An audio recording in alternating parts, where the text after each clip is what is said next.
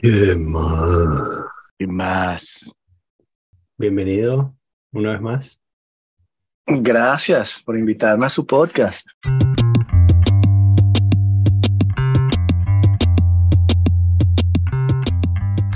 Cuéntame el fin de semana. Coño, gané mi pelea de Jiu-Jitsu, chamo. Salud por eso. Sí, fui para el torneo y este y gané mi match, este que fue muy muy muy disputado. Y este, bueno, nada, este llegué a la final y estaba súper mamado el del, del primer match que hice. Y el carajo del otro lado del, del bracket ganó por forfe y entonces no tuvo que pelear, sino que llegó a la final fresquito. Y me vi a mí fajado ahí con el otro bicho y sabía lo que yo quería hacer. Mm. Y entonces, este, y era mejor también, francamente, Ok. era mejor. Y entonces, este, cuando empezó, o sea, cuando peleamos la final, o sea, mentalmente no estaba ahí, chamo. O sea, Mm. eh, hice, logré hacer el single leg que quería, pero no tenía fuerza para terminar el takedown. Mm. Y entonces el pana me hizo una llave de Kimura y tuve que defender, en fin, estuvimos revolcando, nos terminamos ahí en el piso y estoy haciendo pommeling con las piernas, pero al final, chamo, o sea, no tenía más energía y, y, y, y el bicho pasó en control lateral y bueno, ahí se acabó la pelea. Pero, pero fino, fino, o sea, estuve súper contento. Eso, bueno, quedé Ah. segundo, gané medalla de plata en el podio. Cool. Qué pinga. Bueno, eso, que pasaste por la. O sea, hiciste algo más que ganar por forfeit. Pasaste por una prueba, dos Sí, pruebas, pero exacto. ganaste una de las dos pruebas. Sí, sí, sí, totalmente.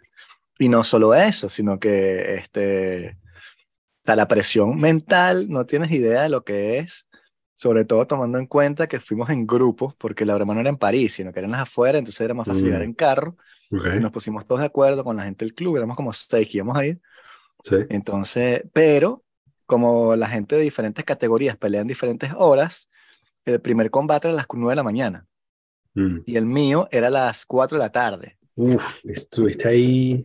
Chamo, me paré a las 6 de la mañana, este, para ir para allá, este, y estamos desde las 9, estoy sentado en un gimnasio escuchando gritos, así que ¡mátalo! ¡Oh! ¡Arráncale la cabeza! ¡Má- ¡Dale! ¡Ah! Siete horas en ese pedo.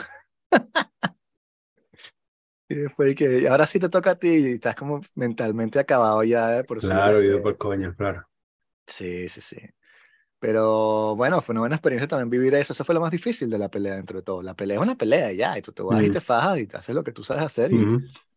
y, este, y las piezas caen donde tienen que caer, pero la, la espera es una vaina grueling, no tienes idea lo, lo, lo jodido que es. Y el otro pana que estaba conmigo, que también estaba este, como en, en mi nivel, que es un bicho grande, que, que siempre me jode. Este, y está todo, o sea, me, me lleva 10 kilos también y más joven, ¿no? Y el bicho craqueó, chamo, no pudo, o sea, de la espera así, carajo, yo lo veía y estaba así que, no, este voy a jugar la cool porque faltan seis horas y estaba como nervioso ahí, yo, ¿qué, qué le pasa a este chamo? Y yo meditando, ¿no? Y así solo y que, mm, Ujú. om, om, respira, respira y tal. Cuando me subí el ritmo cardíaco, y dije, respira, respira, tranquilo. Este, y el otro pana, este, no pudo, o sea, llegó la, a la final también y abandonó, dijo, no, no puedo pelear, o sea, estoy demasiado físicamente, mentalmente agotado, el tipo no podía más, weón. Este, sí, entonces no solo eso, sino que está, este, ellos mezclan como las, las categorías y los niveles. Entonces, un momento a las 10 de la mañana estaba viendo unas peleas de, de cinturones negros que se estaban lanzando por los aires así, haciendo unas llaves complicadísimas, y entonces, ¿sabes? Tú estás en la grada viendo la vaina y que coño la madre. Este, entonces, claro, después vino gente más, más amateur y yo, ah, eso- esto sí es más como mi nivel. No estoy tan mal, si me toca alguien así, yo sí puedo más o menos defenderme o hacer algo, correr, pero si me toca un bicho esto que está haciendo los, los berimbolos esos brasileños que son unas vueltas en los hombros y te agarran la espalda y tal, este, no joda.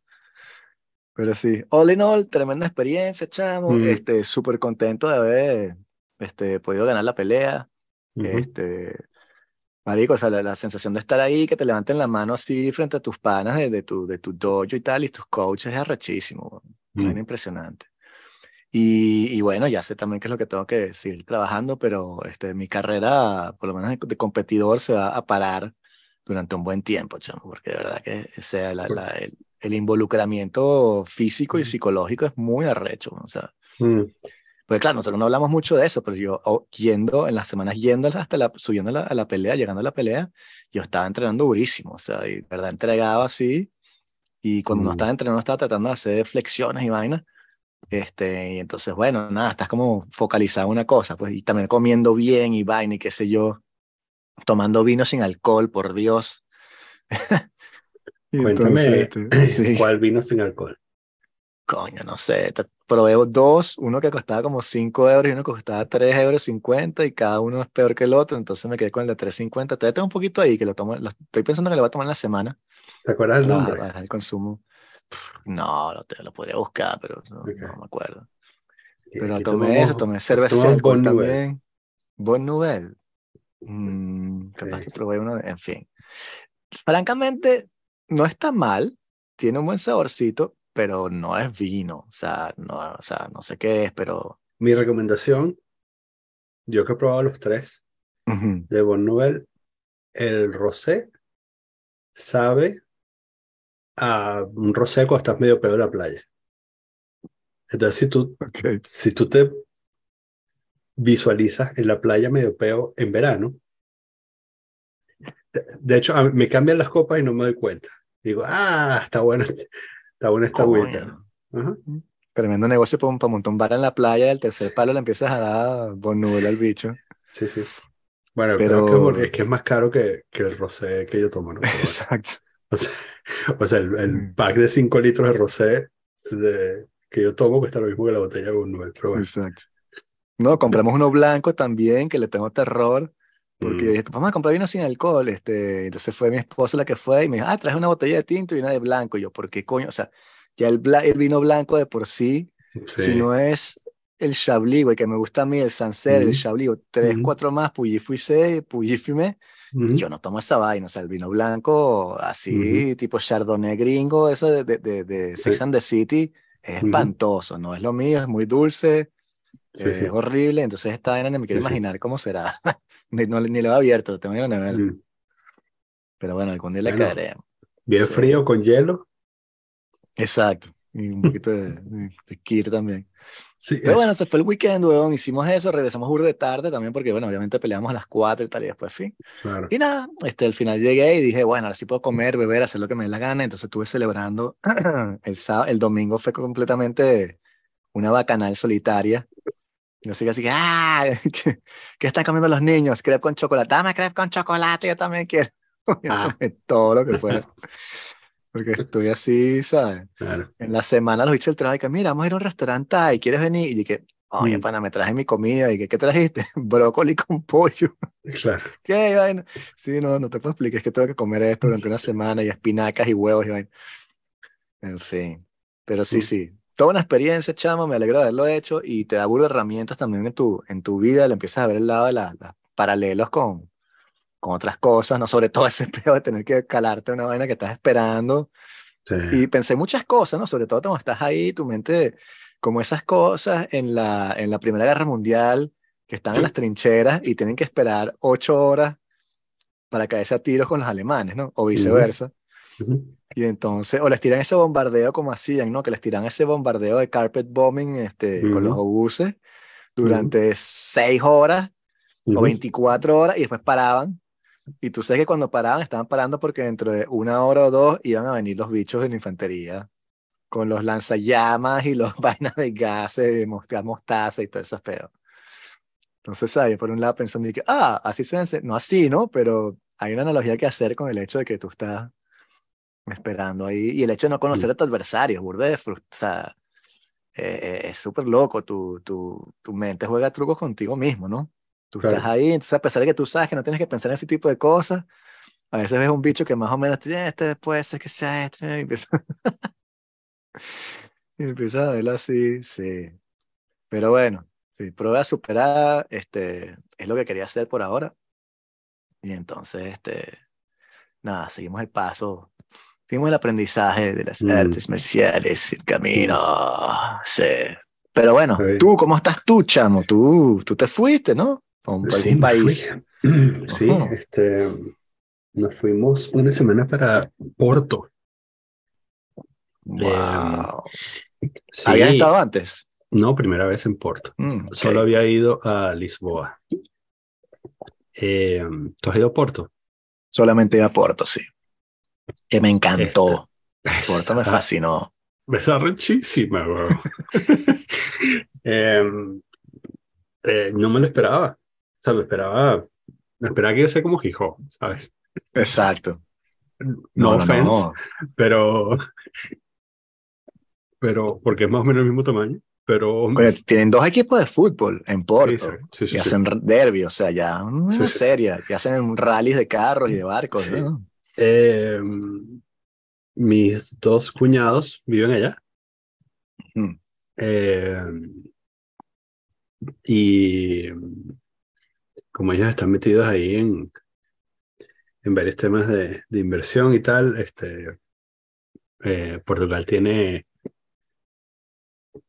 ofrece, em, bueno, tiene Excepciones arancelarias. Sí, tiene unos mecanismos ahí para que, para que te mudes y, y no pagues este, ganancias de capital durante 10 años y tal. Que está Ah. súper bien. Es para que te vayas a retirar para allá te lleves tu plata. ¿no? Sí, todos los Eh, retirados franceses se están yendo a Portugal. Había una- un gran éxodo porque, por eso justamente, por la parte impositiva que parece que era muy ventajosa. Sí, sí, sí. Am, y bueno, y entonces estaba, mm, eso, toda la familia de Mónica estaba ahí, porque también los padres se fueron manejando hasta, hasta allá, pues relativamente cerca de, de Gijón. Y entonces, em, y fue fino porque tuvimos el, bueno, apoyo logístico, su- suficientes manos para cargar ese gentío, ¿no?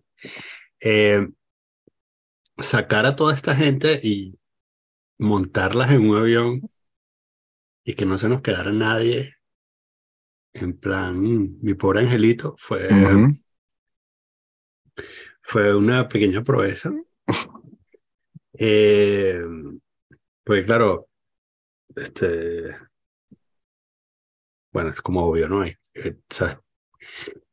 Ah, hay que irse en autobús, todo eso, toda esta movida como para llegar al aeropuerto, ¿sabes? En autobús, todo, y después este, Porque no te puedes ir claro. en carro y dejar el carro en el parking y tal. Muy Bueno, caro. muy caro, muy caro. Sí. sí. Eh, una semana es muy caro. Este, no sé cuánto, o sea, Dice que perdiste el ticket. Ay, perdí el ticket. ¿Cuánto es? sí, 100. sí, Ah, sí. toma. 500 euros. Exacto. Este, em, y sí, no sé cuánto es, pero creo que es 30 diarios, o sea que no es barato. Ok. Sí, o 30 o 40 diarios, o sea, mm, Ok, sí. no, no, no, no. En fin, eh, ¿Y cuántos autobuses eran para llegar al aeropuerto? dos. Dos autobuses y después estás ahí fino y ya te montas en el avión. Sí, y entonces, bueno, claro, en el avión, o sea, con dos bebés, cada uno de nosotros con un bebé encima Y dos niñas. y dos niñas, eh, una hora y cuarenta y cinco. Afortunadamente es súper corto de Ginebra, no me lo esperaba tan corto. Eh, pero bueno, una hora y cuarenta y cinco con niños y un bebé encima es como tres horas. Bueno, no sé. A ver, si tú nunca has viajado, o sea, para las personas que nos están escuchando que no tienen hijos y nunca han estado en un avión con un hijo suyo, no tienes ni puta idea de lo que significa viajar 30 minutos en avión con alguien menor de 15 años. Eh, no, no te lo puedes imaginar. Eh, pero si ya lo has hecho en tu vida, este, cada vez que lo haces te acostumbras más, ¿no? Es como que, bueno, o sea, tú, tú sabes que, que hay que llevar como 16 cosas para entretenerlo durante los primeros 30 minutos. Y después reciclar esas 16 cosas para que eh, Exacto. al final del viaje, ¿no? Como pues el attention span es como 3 minutos, ¿no? Entonces, Sí. este, El juego de cartas dura cinco minutos nada más. Sí, exactamente. Entonces, y el, el libro de colorear de 700 páginas dura como 5 minutos. ¿Sabes? Este, la caja con 200 creyones también 5 minutos. En fin. em, pero la verdad es que se portaron súper bien. O sea, cuando, si es que oyen esto en la posteridad, niñas se portaron súper bien, considerando las cosas que yo he visto en aviones eh, y lo duro que han llorado otros niños. Eh, aquí todo el mundo se portó súper bien. Las dos grandes ayudaron, este, no tuvieron cri mayores crisis.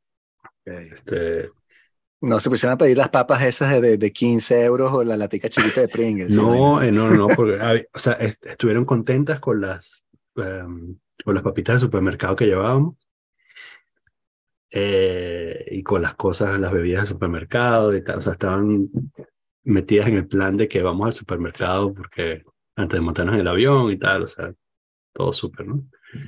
Eh, y vamos a comer sándwiches sándwiches de supermercado, porque los sándwiches del avión es básicamente lo mismo, pero peor.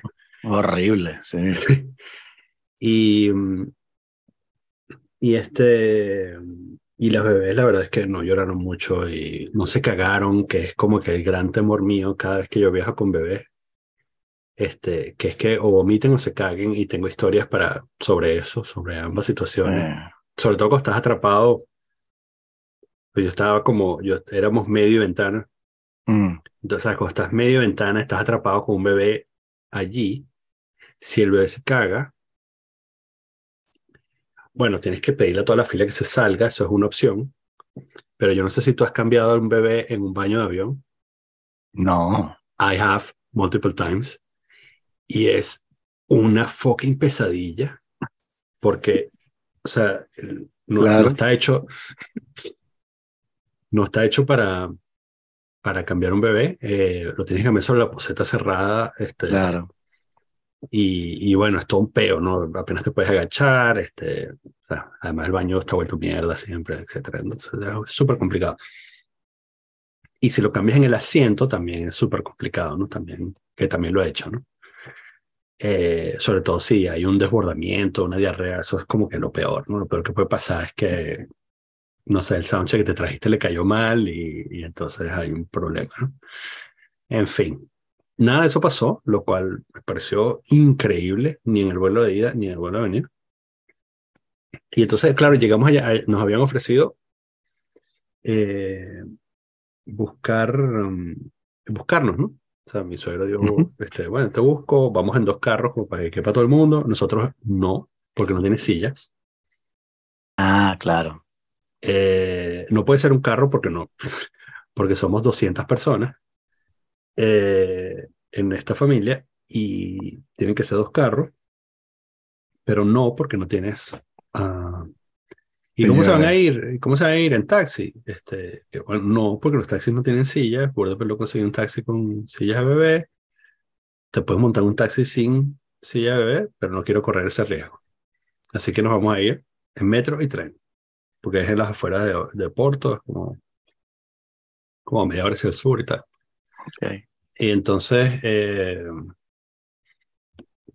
bueno, llegamos al aeropuerto. Eh, eh, ah, bueno, entonces dijimos, pero, pero tenemos el, life hack que nos va a salvar de, de todo esto, que es que mi suegro va a ir al aeropuerto a buscar todas las maletas y se las va a llevar y nosotros vamos a hacer un paseo en tren ¿sabes? Ligero, porque no vamos a estar cargando con las maletas, ni Buenísimo. va a ser como un super paseo. Llegamos y hubo una confusión con los horarios por el cambio de hora, ¿sabes por qué? Y total que mi suegro creía que llegábamos como dentro de dos horas. Y entonces me dijo que, bueno, puedo estar allí dentro de dos horas. no. Vámonos. Entonces, bueno, caminando hacia el metro, Mónica y que, ¿tienes mi chaqueta? Y que, por... Entonces la chaqueta de Mónica se había quedado en, en el avión. En el avión. Coño. Tuvimos que hacer, saber objetos perdidos. Objetos perdidos es dentro, o sea, tienes, tienes que esperar que te vayan a buscar para que te pasen por el detector de metales para poder entrar a buscar en objetos perdidos adentro del aeropuerto o sea que el, eh, suegro hubiese llegado a ese momento ya. Marico, terminamos cogiendo el tren a la hora que dijo que mi, suegro que iba a llegar. Exacto. Después que le ha dicho que no. Entonces cogemos el metro. Son como dos millones de paradas desde el aeropuerto hasta el sitio donde teníamos que coger el tren, hasta la estación de trenes. Donde teníamos que coger el tren. cercanía. Mm. Este, pero en serio, son 20 paradas, una vaina así insane. Este, llegamos a la, a la estación de, de trenes y entonces y que Huelga. está, está burda de vacía. Marico, huelga, weón. No, en serio. Huelga. Sí, weón. Y que está burda vacía esta estación. Y entonces vamos así. La vaina del tren, el tren sale dentro de siete minutos, tenemos que correr, corremos así. ¡ah! Y entonces estamos pasando por un pasaje subterráneo y tal. Y entonces pasamos por enfrente de una pantalla y los altavoces dicen algo así como el tren no sé qué cosa. Y ese es nuestro tren, ¿no? Y después dice, y dice, ¿sabes? Suspendido. Y pasamos por una pantalla electrónica y dicen todos los trenes. Todos los trenes suspendidos. El próximo tren salía como a la una de la mañana. Eran las 7 de la noche. Y entonces, que, bueno, nada, salimos a la calle y cogimos un taxi. que era exactamente lo que no íbamos a hacer. Exacto.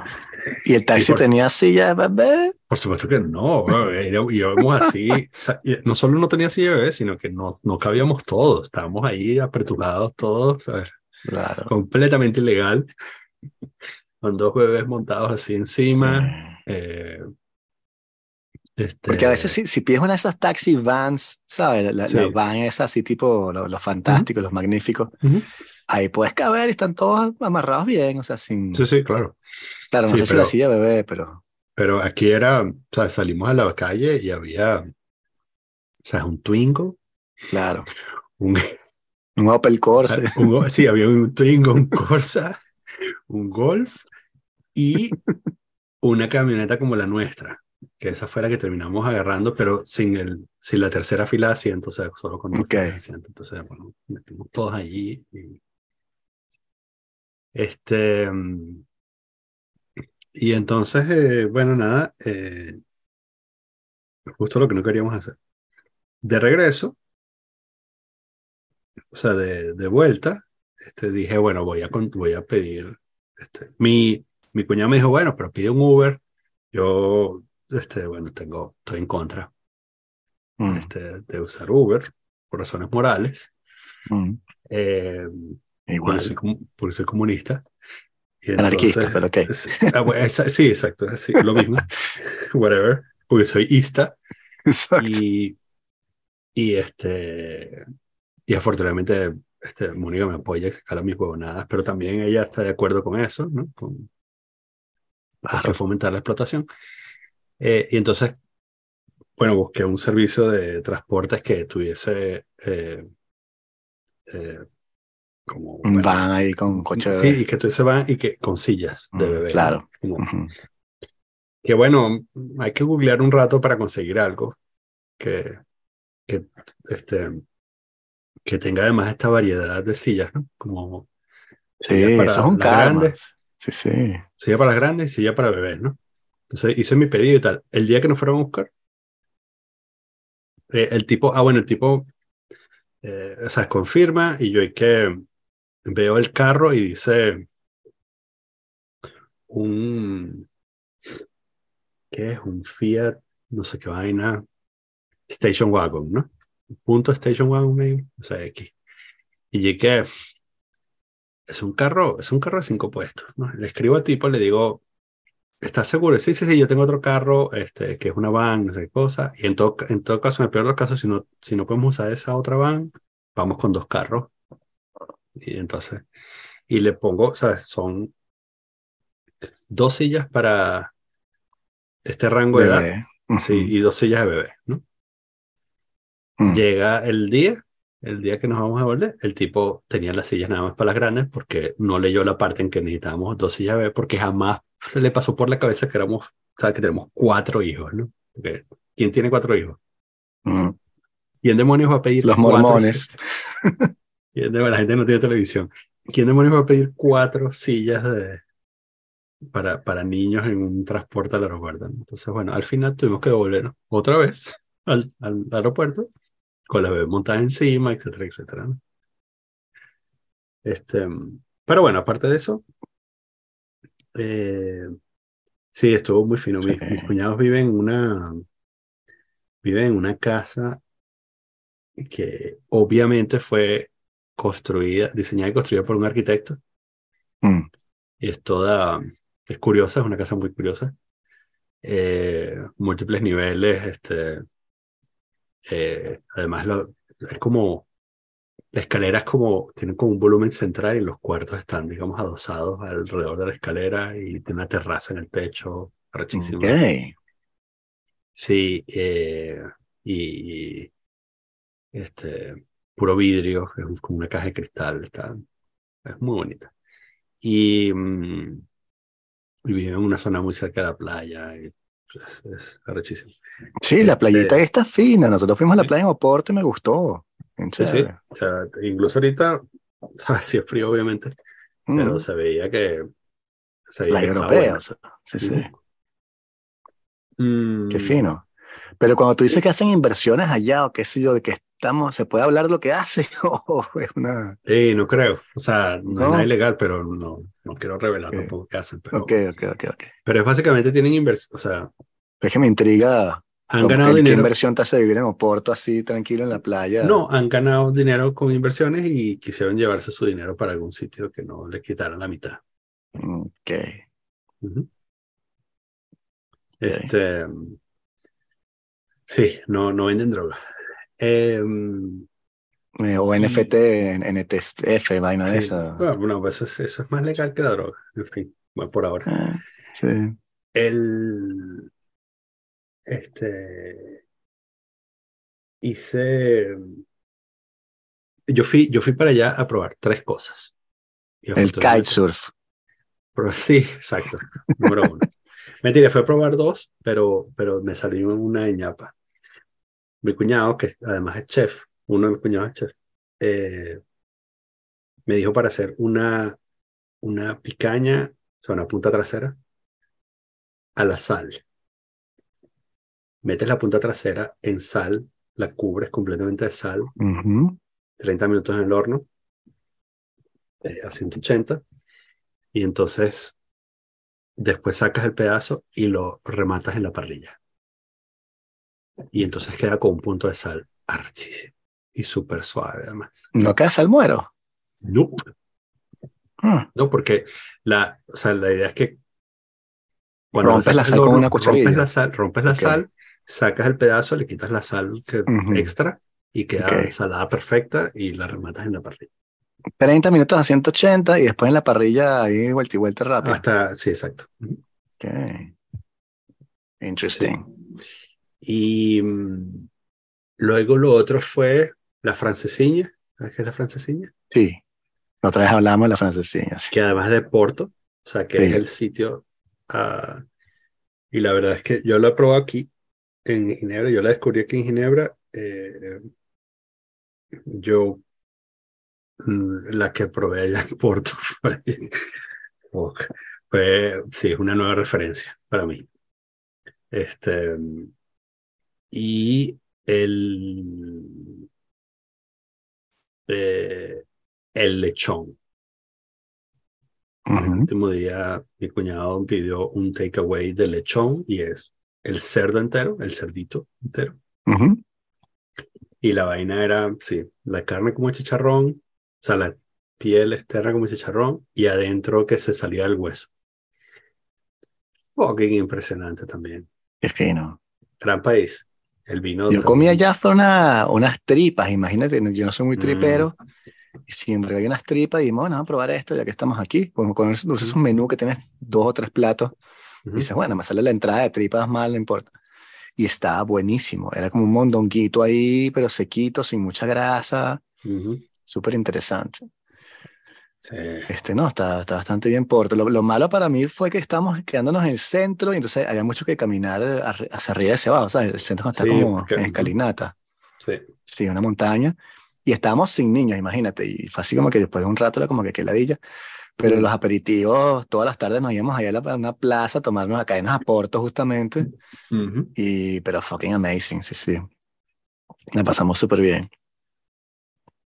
Qué bien. Entonces, este, ya volviste a la realidad. Sí, volví a la realidad más real. Wow. Bueno, pero que bien que por lo menos viajaste y ya ves que puedes este, montar ese poco gente en un avión. eh, y todavía las niñas no pagan, ¿no? Bueno, las niñas, o sea, las bebés. Creo O que te pagan cobran- 80%, una cosa así. Sí, te cobran una cifra nominal. Sí, ok. Sí, Bueno, bien. sí. Para que te Eh, vas acostumbrando a tener tu método ahí de viaje de los Griswold. Ok, puedes viajar más, chico. Coño, fino. Este, sí.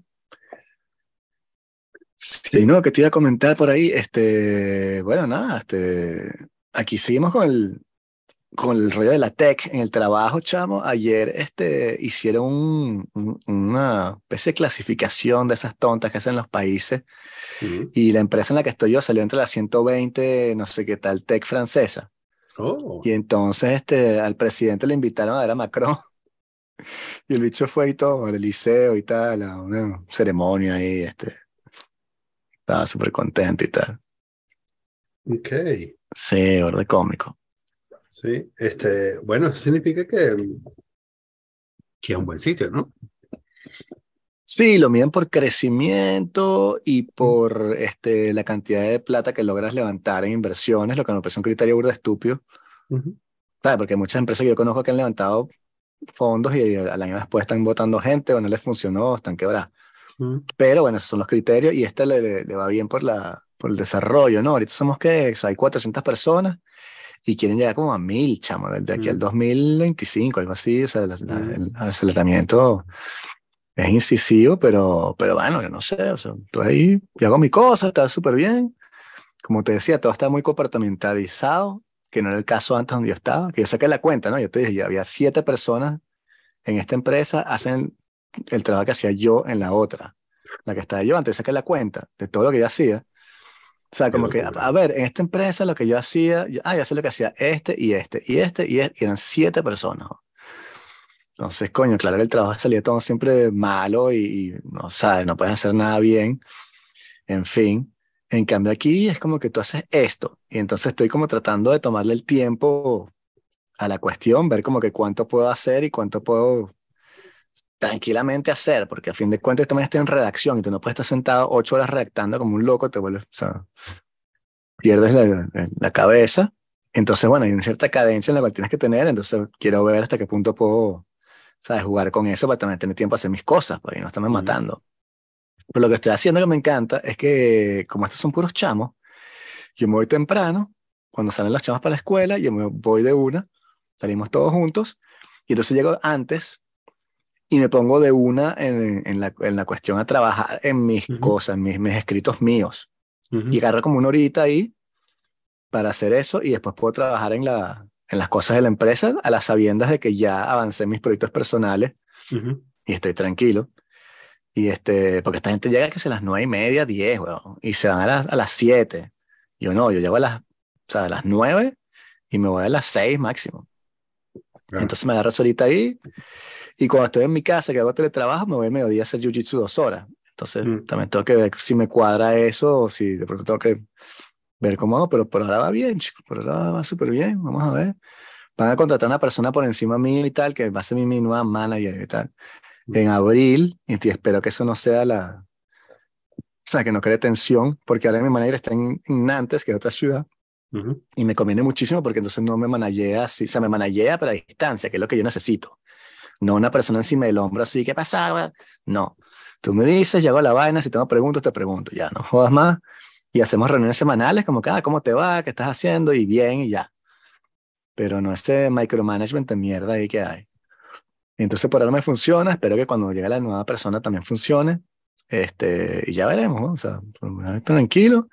Este, la mala noticia es que entonces, este, por el lado de mi esposa, están reestructurando la empresa y está buscando en otro lado.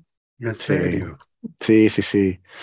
Llegaron ahí con un plan de esos malísimos, así, este, no le dijeron a nadie, empezaron como a cortar por aquí, cortar por allá. Yo le dije, coño, eso me, me huele a que no está, no está funcionando. Y llegaron unos tipos que creo que se compraron la empresa. Ella me echó el cuento, pero es un cuento larguísimo y súper complicado, entonces no le paré mucho sentido tampoco. Pero a fin de cuentas llegó un nuevo grupo que se va a encargar de, de, de esta gente y la mayoría de la gente está como en, en revuelta total, en rebelión. Este, y entonces él, él- ella era la única arquitecto de la empresa y ya no había arquitectos. Ujú. Entonces le dijeron que si quería trabajar en marketing. No. Y ella que no, yo no hago marketing, weón. O sea, ella me dice, ah, pero me parece interesante. Y no, no, no, no, no. Tú eres arquitecto, no empezar a hacer marketing a los cuarenta y tantos años, no. Tienes tu trabajo, o sea, y no te va a gustar, créeme. Yo estoy en marketing y sí, es divertido los primeros tres meses, pero una vaina nueva que no sabes cómo es. Pero Claro. es que te acostumbres, te, te vas a la de ya. Entonces, bueno, estamos yendo a ver, este, bueno, salí yo de la, de la, del desempleo y la inseguridad y ahora va a entrar ella. Entonces, bueno, estamos viendo a ver cuál es el... O sea, pero está buscando, no quiere decir que todo. Va a o sea, empezar a ¿tú crees que- buscar. Ujú. Sí, porque tú no habían planteado todavía, sabes que no te pueden votar aquí sin darte un puesto. Claro. Entonces viendo, le están ofreciendo dos puestos, pero los puestos no corresponden con lo que ella hace ni quiere. Y entonces Mm. le estoy diciendo que tiene que negociar un buen paquete de salida, como que bueno, si me quieres sacar, me tienes que pagar lo que es, porque, o sea, así pues, o sea, y tú decidiste destruir la empresa, estructura, Sí, sí. paga tú tu vaina, pues. Y entonces, y con esa plata de pronto puedes buscar bien y tranquilita, y qué sé yo. Lo fastidioso que después tienes que hacer este, el periodo de prueba otra vez, y Mm. toda esa, todas esas vainas. Y los carajos lo hicieron tan mal que había unos chamos que acababan de salir del periodo de prueba, están súper contentos, porque en Francia son como cuatro o seis meses de periodo de prueba, es larguísimo. Yo estoy haciendo cuatro. Y en las empresas son tres y tres, ¿sabes? Tres más tres son seis. Entonces imagínate, los caras hicieron como cuatro o seis meses de periodo de prueba, los aprobaron, los caras estaban contentos, les gustaba la vaina, que coño, qué fin esta empresa, por fin, estoy tal. Y le dijeron así como que, mira, pana, tienes que irte. o vas a hacer otra cosa. Entonces los caras estaban arrechos, pues dijeron como que, coño, hubiese ido para otro lado y al periodo de prueba en otro lado, mi nuevo trabajo, en vez de estar aquí, pues. Mm. Y muchas cosas así chimbas, pues le dijeron también a la gente de, de, de ventas, que sabes que los de ventas bueno, trabajan mucho con comisiones, es lo que les interesa. Ujú, ujú. Bueno, ya no haber comisiones, entonces la- la- Bien. lo que tienen que hacer ahora son ahora estos proyectos, pero no hay proyectos nuevos que entran, entonces va haber tres meses sin comisión, o sea, en fin, vainas que no se hacen, que es debido a la forma en la cual en Francia está montado el sistema y la estructura empresarial, que es el sistema de las grandes escuelas. En Ujú. Francia tú tienes, eso lo inventó Napoleón y fue la forma en la que modernizó toda la, la economía y la sociedad francesa. Ujú, Entonces tienes escuelas de administración, tipo el IESA, ujú, que aquí es el ENA, que es donde van todos los políticos también, dicho sea de paso. Y si tú te gradúas de esas escuelas, escuelas de comercio, Escuela Nacional de Administración, ENA, o de las otras muy famosas, eh, sales directo como que director de. Y entonces ves los currículums de estos carajos, el carajo fue presidente de Boeing, y Ya, después fue presidente de este, Citroën, y después fue presidente de Canal Plus, y lo que hace es presidente, presidente, presidente, presidente. Y no tiene ninguna idea de lo que es trabajar en el, en el terreno, Sí, sí. ni cómo la gente actúa. Hay de todo, hay caras muy capacitados. O sea, el- entrar en el ENA es burde peludo, no son gafos esta gente. Pero no son tampoco unos tipos con contacto Ujú. con el, el day to day o el operacional y pueden pasar de ser presidente de una empresa que vende carro a presidente de una empresa que hace películas. Entonces tú dices, bueno, ¿cuál es la, o sea, el que tú estés en MK2 y tal, no es lo mismo que tú estés en, en Citroën. Sí. Pero bueno, así funciona Francia y, este, y es lo que llaman aquí los enarcas. Y en un momento Macron quería Mm. acabar con la, el, el nepotismo de los enarcas y fue todo un debate y tal, y qué sé yo. Porque es un modelo también bastante arcaico que no refleja tampoco las realidades del mercado Pero actual. él ¿no? también estudió en una gran escuela, ¿no? Sí. ¿Sabes cómo? Sí, pero bueno, se da cuenta también que no funciona, Mm, sobre todo si tienes un sistema montado como la tech hoy en día, ¿no? mm, Que es lo que parece que le interesa a Macron y es lo que parece que mueve el mundo. mm. Pregúntale a Elon Musk si no. Y, este, y entonces tienes un sistema que es completamente anárquico, el cual no está verticalizado, sino que tienes un terreno en el cual tú lanzas un poco startup y ves cuál funciona y cuál no. Y Ujú. tienes una tasa de, de, de startup que quiebran de como 90%, ¿no? Pero las otras, el otro 10% que te funcionan son Airbnb, este, Facebook y tal. Entonces, si tienes un sistema vertical en el cual vas a agarrar un enarca que va a, a- estar en una empresa de tech y les va a decir a los carajos lo que tienen que hacer para vender, qué sé yo, billetes en- Ujú. en, línea, eh, el sistema no va a funcionar mucho. Y una vez que el carajo quiebra esa vaina, después lo ponen en otro, en otro. O sea, entonces, es un sistema que no es suficientemente flexible, transparente ni reactivo para responder a las Mm. necesidades actuales de, Ok. de ese tipo de mercado, ¿no? Porque cuando te das cuenta de eso, que Zuckerberg, Musk y toda esa gente no terminó sus estudios, creo, Jobs tampoco, ni, ni, este, ni Bill Gates, ¿no? Se fueron de la universidad en tercer año, segundo año. Entonces tú dices, bueno, ¿por qué quieres tú un carajo que tenga aquí un máster, que son como, ¿sabes? 5 más 2, un máster en administración de no sé qué tal, para montar una empresa que lo que va a hacer es este, una página web ahí que vende vainas en línea, o sea, un Alibaba. Entonces, bueno, son, son cuestiones que que, que hay que tomar en cuenta, pero bueno. Vamos a ver, porque el, problema de Francia ahora, hoy en día, este, es más que todo la, la reforma esta la, del, retiro, chamo, que no sé si tuviste que en marzo, o sea, dentro de dos semanas, se viene la huelga indefinida. Mm. Esta marea humana se va para Miraflores. Eso va a pasar aquí. Empieza el 7 de marzo y están diciendo como que ármense de paciencia porque no va a haber metro, no va a haber tren, no va a haber aviones, no va a haber, es lo que dicen en todo caso. Este, hasta que retiren la, la, propuesta de Macron que está siendo votada hoy en día en la Asamblea y no sé dónde está. Y es muy aburrido para mí en todo caso, porque la intransigencia francesa también es algo con lo que hay que lidiar. Este, es digno de, de, admiración en cierto sentido. Y por otro lado, es como que, pana, si tienes el sistema de pensiones quebrado, ¿Cuál es el plan tuyo? O sea, no cambiar nada. Eso es lo que tú quieres. No cambiamos nada. Entonces, pero claro, las respuestas siempre son las, respuestas este, populistas de siempre. Bueno, pero quítale los reales a eso, a Boeing y con esa plata pagas la pensión. Que es marico, la, economía no funciona así de por sí. Segundo, no puedes hacer, en fin, e, es súper complicado. Y entonces nadie quiere que las cosas cambien, pero nadie sabe qué hacer para que el hueco ese fiscal que tienen ahí sea reducido votar a los empleados públicos. Ah, no, no, no, no, no. Esa es mi contrapropuesta. Sí. Es que ellos tienen de verdad una especie de pax social ahí que han, comprado con ciertos empleados públicos. Aquí había uno, cuando nosotros íbamos a la escuela, que Anaí estaba más chiquita, y era un tipo que yo no sé si él era ex alcohólico, drogadicto, retardo, pero era un tipo muy raro muy buena gente, pero muy extraño. Era un señor como de 60 años y estaba ahí, se supone que es el que tenía uno de esos carteles que se para cuando cambia la luz, que dice stop para que los carros se paren ¿no? y pasen los niños. Pero él no hacía eso. Él se paraba nada más en el semáforo con el cartel así, lo, tenía agarrado y saludaba a la gente. Hola, ¿cómo están? Pero nunca se metía para el tráfico. Él estaba solo parado ahí en la esquina y ya, eso es lo que el tipo hacía. Y todos los días este, estaba ahí parado, entonces bueno, siempre lo veíamos, le decimos bonjour, bonjour. Y entonces el tipo nos hablaba, ay, ¿cómo están los niñitos? Y nos le preguntaba cosas a los niños y se reía y tal. Y yo dije, tú no eres, está ahí parado, o sea, controlando el tráfico, que hace aquí hablando con nosotros. Pero un amor el tipo también, y decía como que, claro, este carajo no puede trabajar en nada, por razones obvias. Le dieron este trabajito y el tipo viene acá nada, entre las, las 8 y las ocho y media, y de pronto en la tarde también lo hace y le dan su pensión y su cosa, y no está tampoco mal o sea, mantenemos a esa gente ahí. Bueno, sí, ese pana no gana mucho tampoco, pero por lo menos no lo deja en la, sea, en la negligencia total, este, y que en la calle, y, perdón, en situación de calle, este, sí, sí.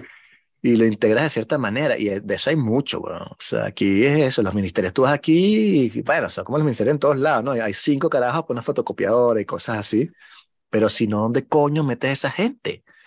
¿Qué vas a hacer? O sea, los dejas, los dejas por fuera del sistema económico, te votan todos a, Melanchón, o a Le Pen. Claro. Entonces, no sé. Entonces, eh, chamo, entonces, eh, indefinida. Sí, chamo. Qué locura.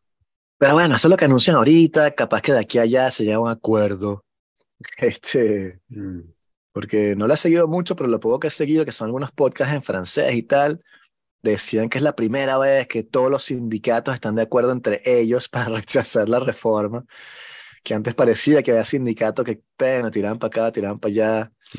este, estuve escuchando unos economistas franceses, incluyendo Piketty, discutiendo lo de la reforma desde el punto de vista económico, no se entendía nada lo que, o sea, una vaina tan, pero tan complicada, bueno, que es típica francés, como que si empiezas a trabajar a los 25 años, pero en tal lado tienes un coeficiente de punto 3 que le vas a sumar a la cantidad de años menos Uf. lo que te dedujimos, y entonces los, a- te dan unos, unas prorratas ahí extrañísimas, nadie entiende nada, y, y bueno, eso es lo, esa es la, la reforma, entonces ves a los tipos hablando, sé, es, es extrañísimo.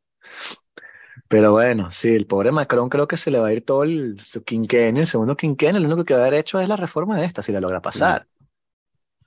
Este, como todo en Francia, ¿no? Todos los presidentes aquí te- hacen una cosa y ya.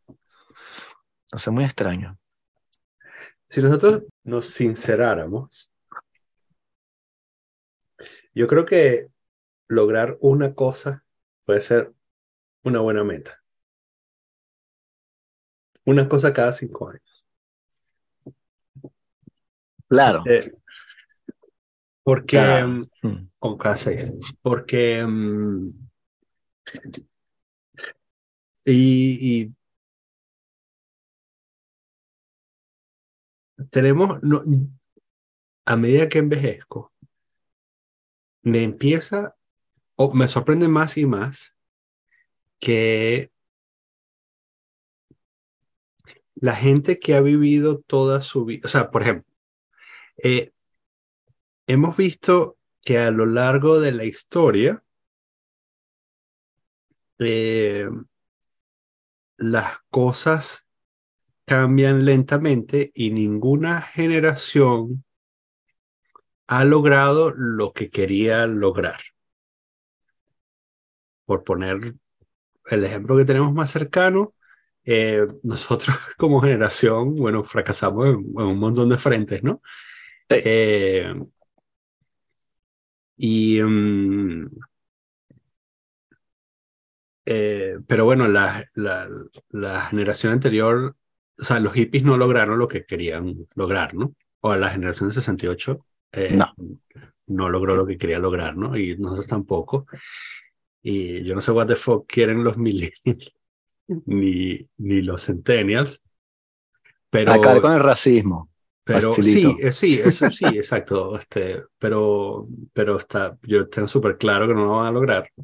Mm. Entonces, si tenemos, digamos, estos, estas muestras de, o quizás esto es algo que yo tengo como, o sea, yo puedo hacer la, la, retrospec- la retrospectiva porque, porque ya tengo cierta edad y entonces veo, puedo decir, ¿sabes?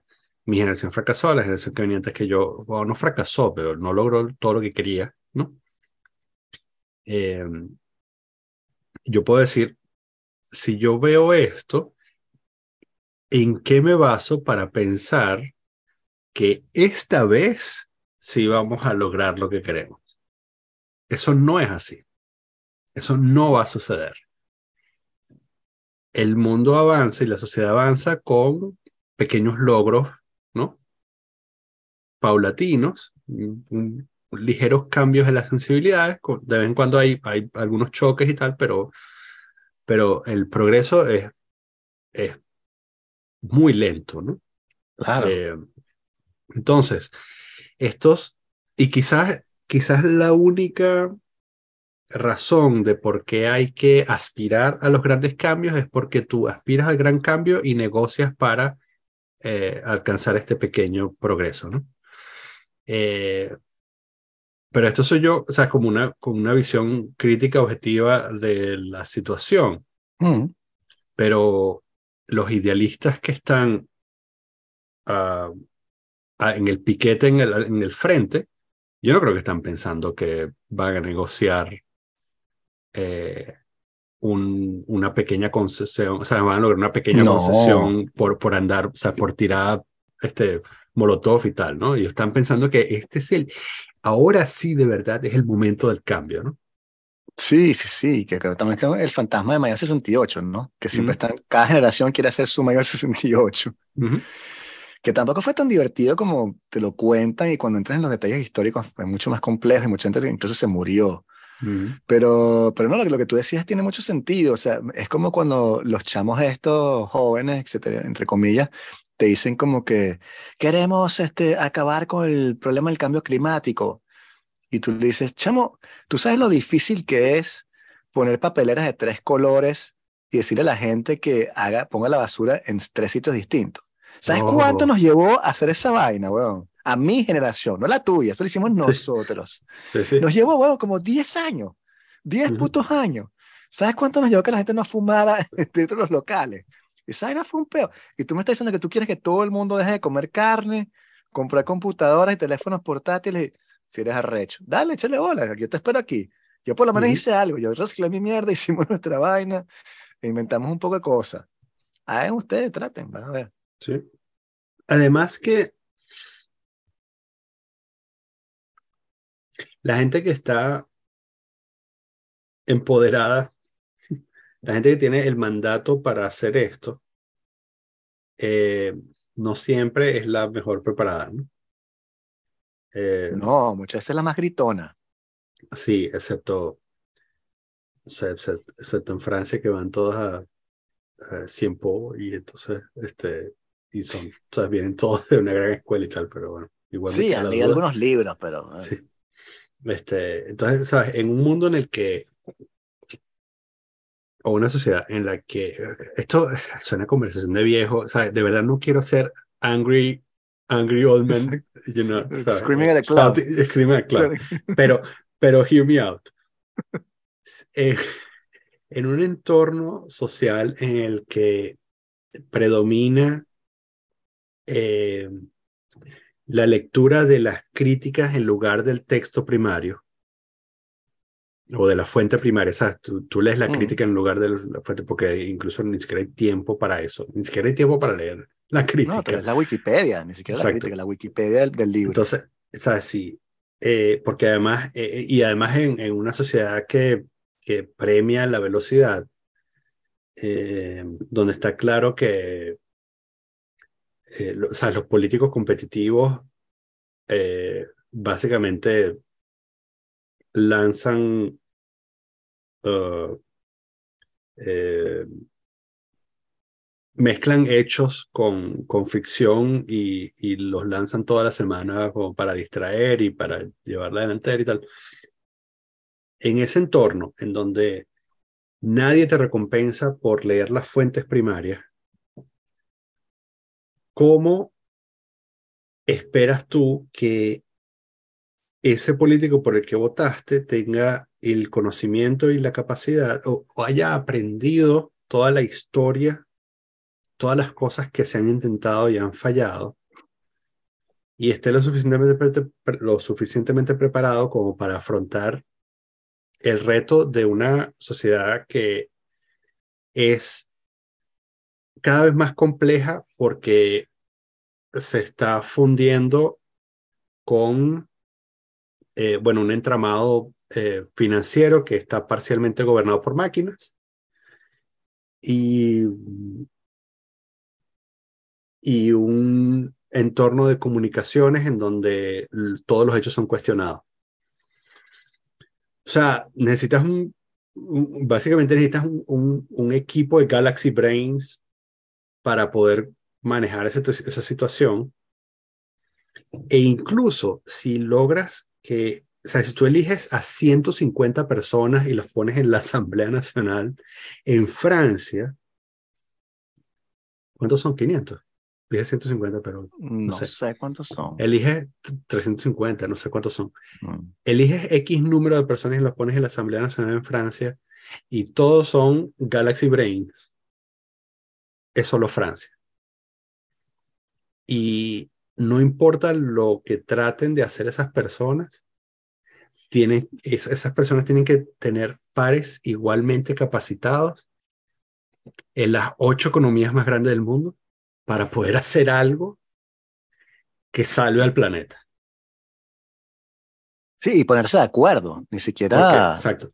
Sí, Eso quiere decir, porque eso Claro. quiere decir esto, porque, porque si no, eh, si no pueden, si no tienes la misma capacidad eh, en, en todos los países, no vas a poder negociar, bueno, primero no vas a poder negociar con los alemanes eh, eh, para poder forjar algún acuerdo en Europa para resolver algún tema, eh, y no vas a poder negociar con los gringos, no vas a poder negociar con los rusos Mm. y los chinos. Entonces,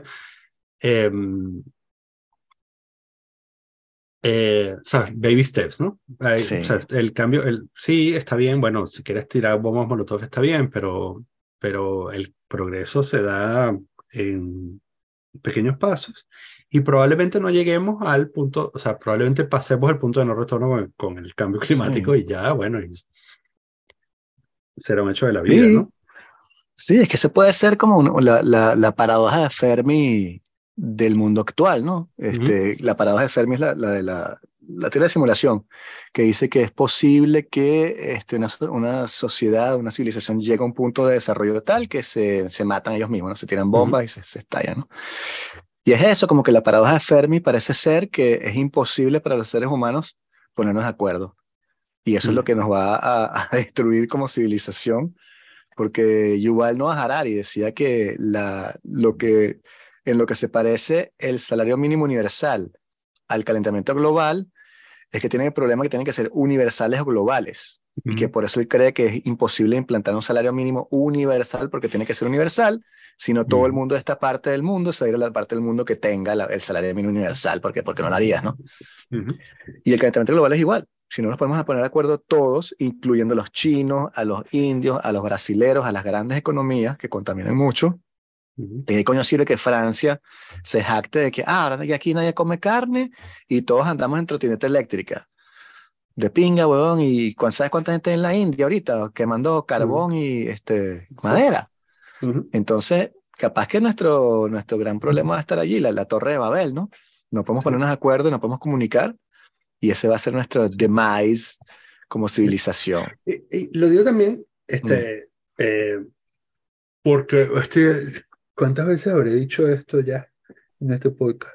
Pero eh, ninguno de estas, ninguna de estas personas está suficientemente capacitada, cada vez me queda más claro. eh, No, Este, el líder más competente en el mundo estará, o sea, podrá ser eh, muy bueno en, en un, o sea, un- como un aspecto muy específico de su trabajo. Será muy bueno para mantenerse en el poder, será muy bueno con los medios, pero, pero ¿sabes? Tiene puntos ciegos en gerencia, tiene puntos ciegos en, en, en capacidad de ver el, el big picture. Eh, lo vemos, bueno, con los líderes latinoamericanos, probablemente, ¿sabes? Es, es fucking sorprendente que 500, 600 millones de personas no puedan elegir a un solo, ni uno, un solo líder que valga la pena para media mierda. Mm, O sea, no hay nadie. O sea, imagínate, imagínate tú agarras 500, es que, es que eh, o sea, es súper difícil de comprender porque es súper súper difícil de imaginar a 500 millones de personas. Pero imagínate eso, la realidad es que tienes todo un continente lleno de gente y no son capaces de elegir a alguien que tú digas, ah, ese tipo es respetable. No, no pueden. Es una fucking Claro. tara. sí.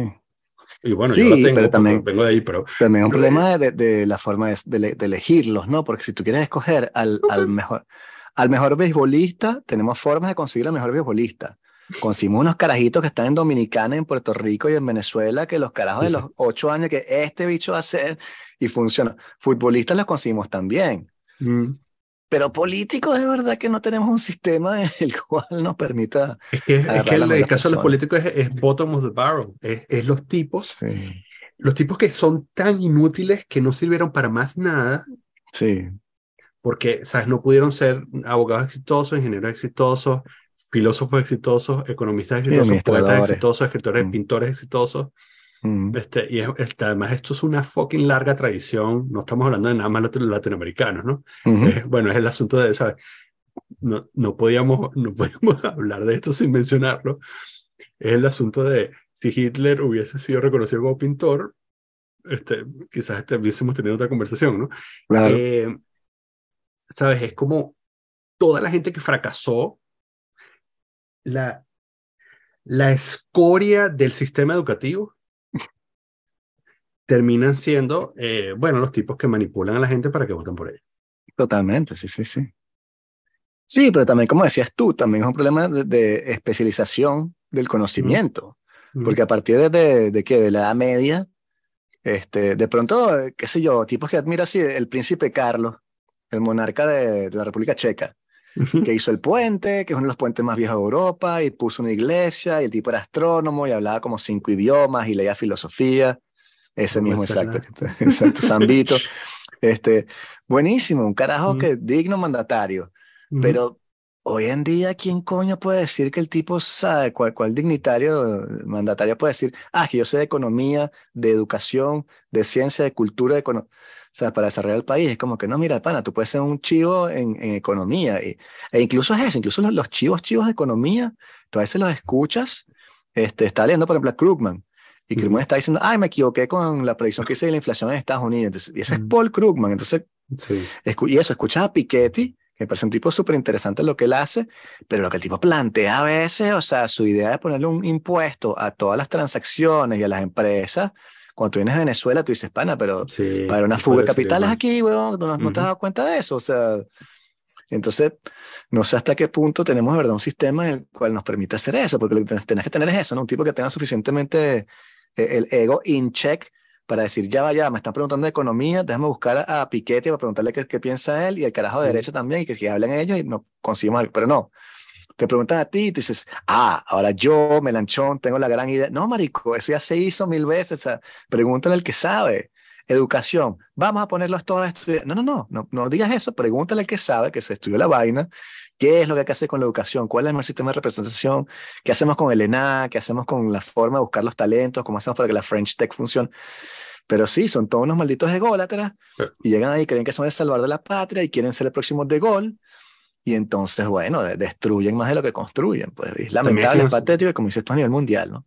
También es que no son, en algunos casos no son independientes porque no tienen eh, eh, la libertad de poder mandar a la mierda a la gente que sí, al chivo que más mea, ¿no? Entonces, este, eh, en ese caso, si hubiese salario básico universal y los economistas o quien sea, los consultores ganaran este, un salario básico pues, de subsistencia, eh, podrían quizás defender sus opiniones con más vehemencia. Es que no tienen opiniones, este bicho, tú estás, o sea, tú, tú, en el papel del, una simplificación extrema del papel del economista, pero, o sea, tú eres, tú eres un tipo que ha dedicado su vida a estudiar, bueno, podríamos llamarlo ciencia, pero eh, mucha gente, o sea, sí, a ver, es más difícil señalar los hechos en economía que señalar los hechos en, en, la física. Pero bueno, suponiendo que es una ciencia. Ciencia social, sí. Sí, una ciencia social sea, este, rayando en la pseudociencia. este, tú pasas, este, pasaste toda tu vida este, estudiando esta pseudociencia y, y simplificando al extremo eh, modelos súper complejos y eh, tienes más o menos alguna idea de cómo funcionan las cosas, pero de vez en cuando te equivocas.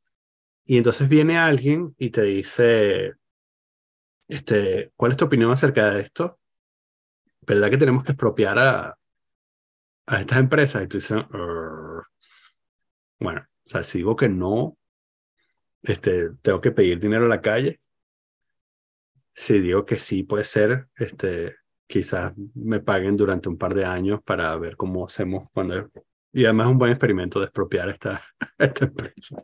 Sí. Entonces, en algunos casos en los que, bueno, tienes algún, alguna flexibilidad moral, tienes algún grupo de, eh, economistas con flexibilidad moral, eh, bueno, te podrás encontrar estos casos en los que la gente eh, dice, o sea, que tú, dices, que tú lo ves de afuera y dices, pero ¿qué coño estaban pensando? Bueno, están pensando en sobrevivir, están pensando en seguir la opinión del chivo que más me, etcétera, etcétera. Es que, o sea, el fin del juego es hacerse con el poder por cualquier medio posible. Esta mm. gente no está pensando no tienen valores ni moral, y eso es a nivel mundial. Si tú ves aquí justamente la reforma del retiro este de, de Macron, hay muchos diputados que son de la derecha aquí que votaron a favor de la de Sarkozy y ahora están en contra de la Macron a pesar de que es la misma vaina. Mm, Dice, bueno, pana, pero porque estás a favor de la de Sarkozy, ah, porque era tu partido, pero ahora que Macron hace la misma vaina, que tú ves las Claro. encuestas y ves que 70% de la población francesa rechaza la reforma, en vez de Mm. decir es justa y necesaria, tú dices como que no, estoy en contra porque estoy con el pueblo. Ah, ahora estás con el pueblo, pero cuando era Sarkozy no estabas con el pueblo. mm, Entonces, ese tipo de hipocresías que la gente también lo ve, hacen que no tengan adhesión al proyecto político y por eso después Sí, de elecciones claro. si parlamentarias o regionales, dicen, coño, hay 50% de abstención en el Parlamento. Claro, porque a la gente no le interesa. Y además, no, no estás votando a la gente, tú, tú votas partido, votas color. Entonces, mm. es muy triste. Pero, y, y eso es lo lamentable, ¿no? Hemos progresado en tantas vainas, en tantas cosas a niveles de, de sociedad y de civilización, y el sistema político sigue siendo una vaina que tú tienes que ir a, una, a un colegio por alguna razón y depositar una tarjeta en la cual escoges entre dos personas que son estos carajos que no representan, no te representan a ti, ni entonces dice, bueno, pero ¿cuál será el menos malo? Bueno, no sé, este carajo dijo que tal, y tiene un eslogan ahí, un punchline. Dices, pana, no puede ser que esa sea la mejor forma de ponernos de acuerdo como que quién va a tener la, los códigos nucleares de Francia, weón. O sea,